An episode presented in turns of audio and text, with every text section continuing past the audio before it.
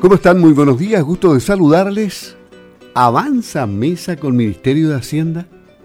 Mientras productores agrícolas esperan que más temprano que tarde sean suspendidos los avalúos de predios agrícolas, hoy conversaremos con José Miguel Stegmayer, presidente del Consorcio Agrícola del Sur, CAS, justamente para ver si avanza o no avanza la conversación con el subsecretario que tiene que ver el tema y solucionar la situación que apremia en este momento a los agricultores del país. Saludamos a José Miguel Stegmayer. ¿Cómo está? Gusto de tenerlo aquí en Campo al Día. Muy buenos días. Le habla Luis Márquez. ¿Cómo está Luis? Muy buenos días. Bueno, la verdad es que si queremos mirar el vaso medio lleno, eh, podríamos decir que estamos avanzando. Porque efectivamente, desde lo que iniciamos esto en ese trabajo de la mesa, con muy remotas posibilidades de lograr algún éxito, bueno, algún objetivo esto, eh, respecto del tema de las contribuciones y de los avalúos, eh, hemos ido logrando por lo menos asentar la idea de que el trabajo que se hizo eh, siendo impuesto interno respecto a este revalúo fue un trabajo bastante poco prolijo.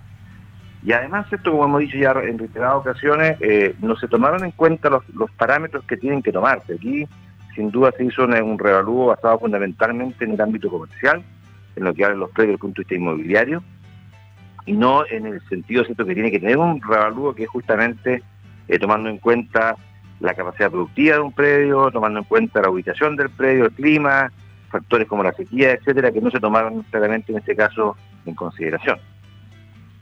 Ahora, las conversaciones, todas virtuales, por supuesto, porque así son hoy día, han sido eh, fructíferas. ¿Cómo las evalúa usted de, del 1 al 7, por ejemplo, ¿se ha avanzado un 4, un 5, un 3 o estamos cerquita de conseguir algo?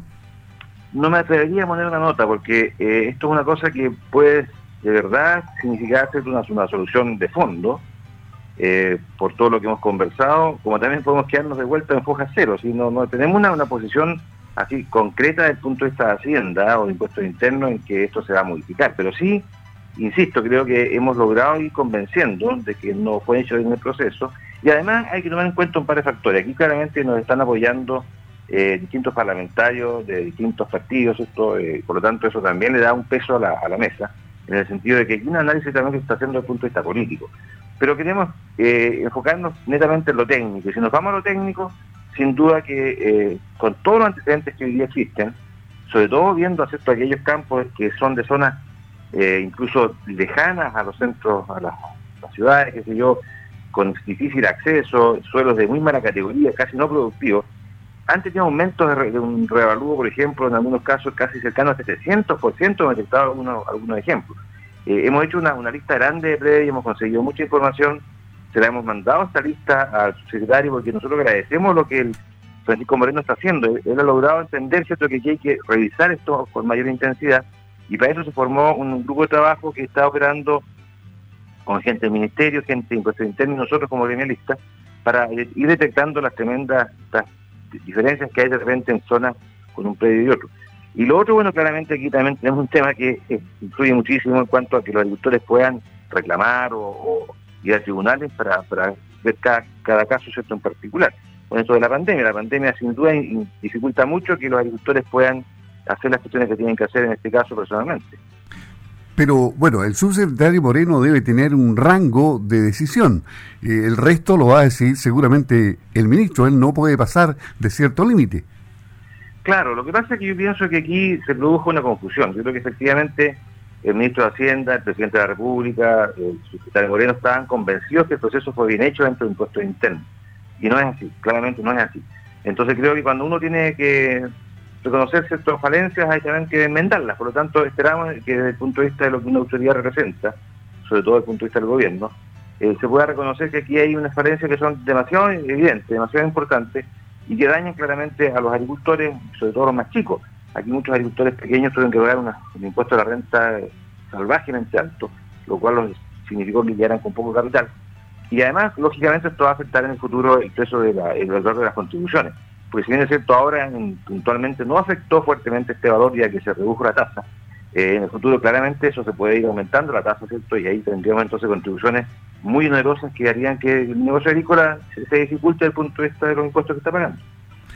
Y mm, en la práctica se hizo un desfase del pago. ¿En, qué situación está en este momento la gente que tiene que, cumplir con esta obligación? Eh, ¿Cuándo se termina ese plazo que se corrió?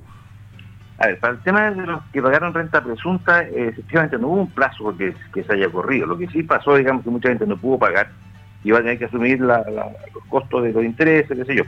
No es, muy, no es muy alto ese valor desde el punto de vista de los intereses, pero sí es importante desde el punto de vista de lo que es el fondo del asunto, que es el valor de renta que están pagando. Y eso ya, ya está cayendo ya a fines de mes, entonces en definitiva ellos tienen que cumplir con el compromiso. Eh, se, les dio un plazo también. Se les dijo en ese momento a los que estaban en presunta que podían en tres meses cambiar de régimen, y eso es imposible. Es imposible que una persona que tenga, ¿cierto? Eh, la información incompleta, porque claramente si estaba pagando renta presunta, no voy a tener todos los antecedentes para cambiarse a efectiva. Es imposible que en tres meses lo pueda hacer, sobre todo en estas condiciones de pandemia, porque acceder a una oficina de contadores o acceder a ese impuesto interno lograr eh, avanzar en esta materia con eh, todas estas dificultades de, sanitarias, claramente que es un riesgo. Entonces, en definitiva, para los agricultores ha sido una pesadilla Pero usted tiene, tiene confianza. ¿Ha visto voluntad en el subsecretario Moreno? yo tengo confianza en, eh, las autoridades desde el punto de vista de su criterio, de su sentido común. Entonces, y creo que Francisco Moreno es justamente una de las personas que más ha demostrado tenerlo.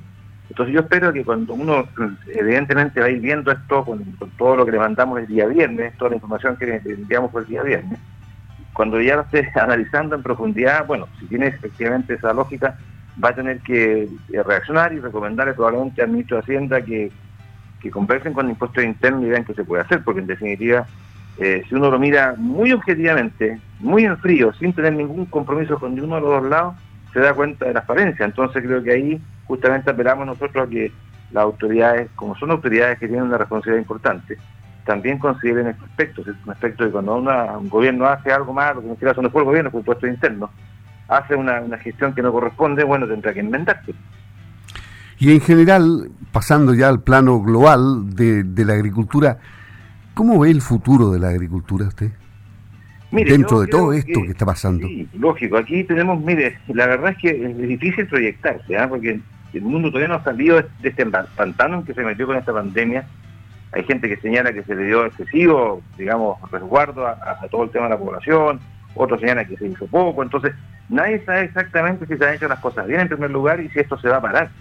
Y eso significa entonces que claramente el tema del comercio mundial se está alterando. Aquí, sin duda, la gente prefiere obviamente primero comprar alimentos y por eso en ese sentido nuestro sector no ha parado de producir y no ha parado de vender pero no sabemos qué va a pasar con los mercados internacionales, por ejemplo, en la siguiente temporada de exportación, cuando empecemos a sacar nuestros arándanos, nuestras cerezas, ¿cierto?, en, primavera, cuando empecemos también a ver qué pasa con el mercado lechero, porque hoy día efectivamente estamos con un mercado lechero interno que es razonablemente bueno, pero hemos escuchado noticias externas que no son tan buenas, entonces en definitiva proyectarse hoy día en el mundo agrícola eh, es complejo, lo que sí podemos reconocer que quizás es uno de los sectores menos dañados y que hemos logrado por lo menos sortear esto desde el punto de vista económico relativamente bien.